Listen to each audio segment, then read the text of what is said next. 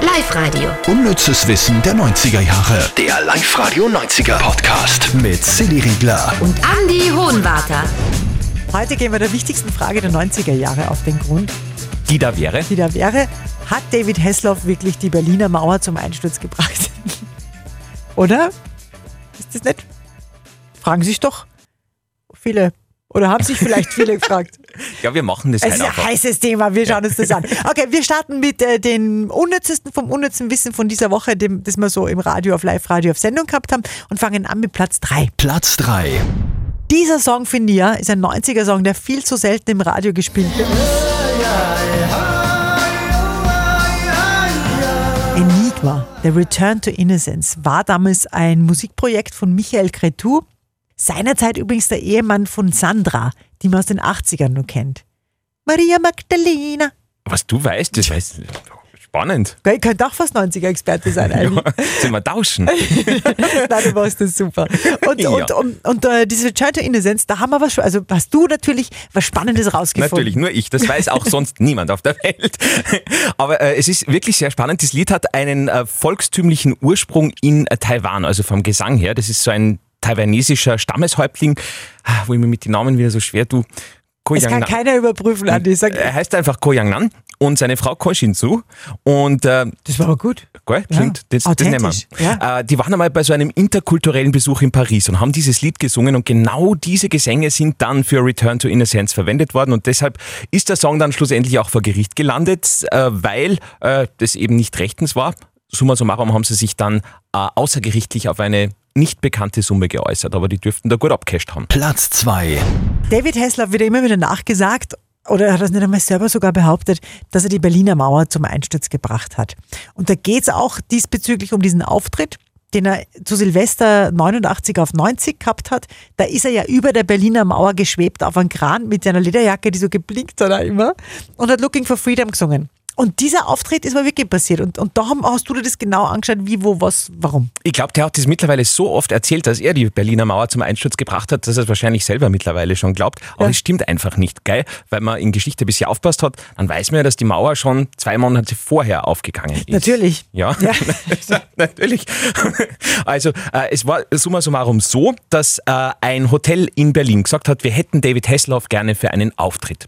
David Hasselhoff hat gesagt, na, aber wenn es möglich macht, dass ich auf einem Kran schwebe über der Berliner Mauer, dann komme ich natürlich. Also wenn ich in Berlin singe, dann über der Berliner Mauer, da gesagt. Und Genau. auf einen Kran. Der, also der hat richtige, wie sagt man, richtige Ansprüche. Ja, aber er hat sich in Wahrheit nicht gedacht, dass das was wird, ne? Weil wer lässt denn da jemanden über der Berliner Mauer? Ne?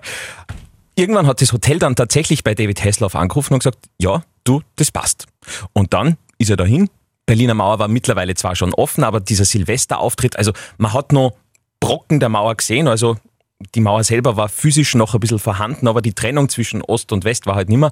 Und da hat er dann Looking for Freedom gesungen, wie du gesagt hast, in dieser wunderschönen Lederjacke. Aber weißt du, was cool ist? Ich habe sogar einen Mitschnitt von damals. Echt? Sollen wir reinhören? Ja, Damals über der Berliner Mauer. Auf dem Kran mit blinker Lederjacke. Cool, gell? Und der erste Silvesterraketen sogar ganz leicht. das stimmt, gell? Und die Leute haben jubelt, ja.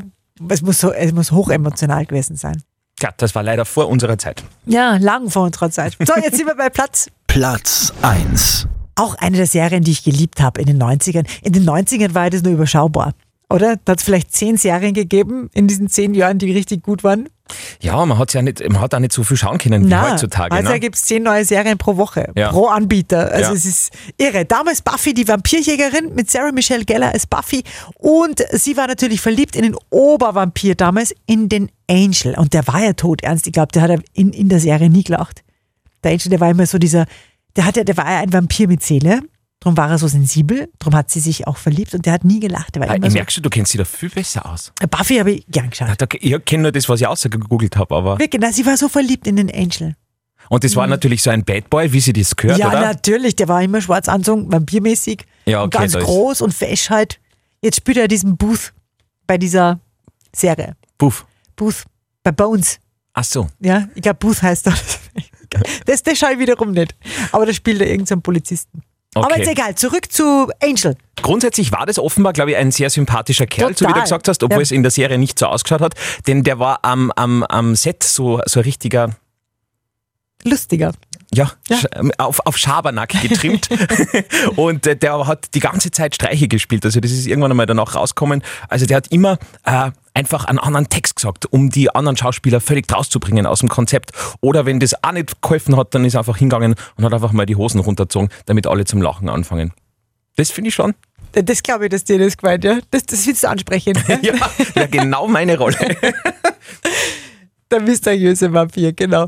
Äh, ja, das waren wieder sehr spannende Infos. Gerade das mit David Hasselhoff. Hat Ja. dir gefallen, gell? Ja. Wie ist eigentlich bei euch? Seid ihr mehr so, ich wollt ihr mehr über blinkende Lederjacken wissen oder über runtergezogene Hosen? Wir sind da über alles offen. Vielleicht gibt's eine Lieblingsserie oder Lieblingsband oder Lieblingsevent aus den 90ern, wo ihr sagt, hey, schaut's da mal genauer, ob's da nicht was Witziges gibt. Schreibt uns einfach. Ja, genau. Also, ähm, das macht man so bei Podcasts, gell? da sagt man zum Schluss immer so, ja, wenn ihr genauere Infos wollt, dann äh, Wie in sagt man, in unseren die Show Comments? Na, wie sagt man? Showreels, in die Die Showreels. Showreels. Ich weiß gar nicht, was das ist. Gibt's das Showreels? Also, Ja. Echt? Und da, da, Da erfahrt man dann alles. ja. Also in unsere Showreels, Ver- ver- super. Nix, super. oder? Ver- Sowas, haben wir sowas überhaupt? Gibt- Oder ist automatisch dabei? Ich weiß auch nicht, was das ist. Ja, machen wir es doch einfach einfach. Wenn ihr uns eine Mail schreiben wollt, haben wir eine Mailadresse. Podcast at liveradio.at. Steht ja auch in den Showreels. Bestimmt.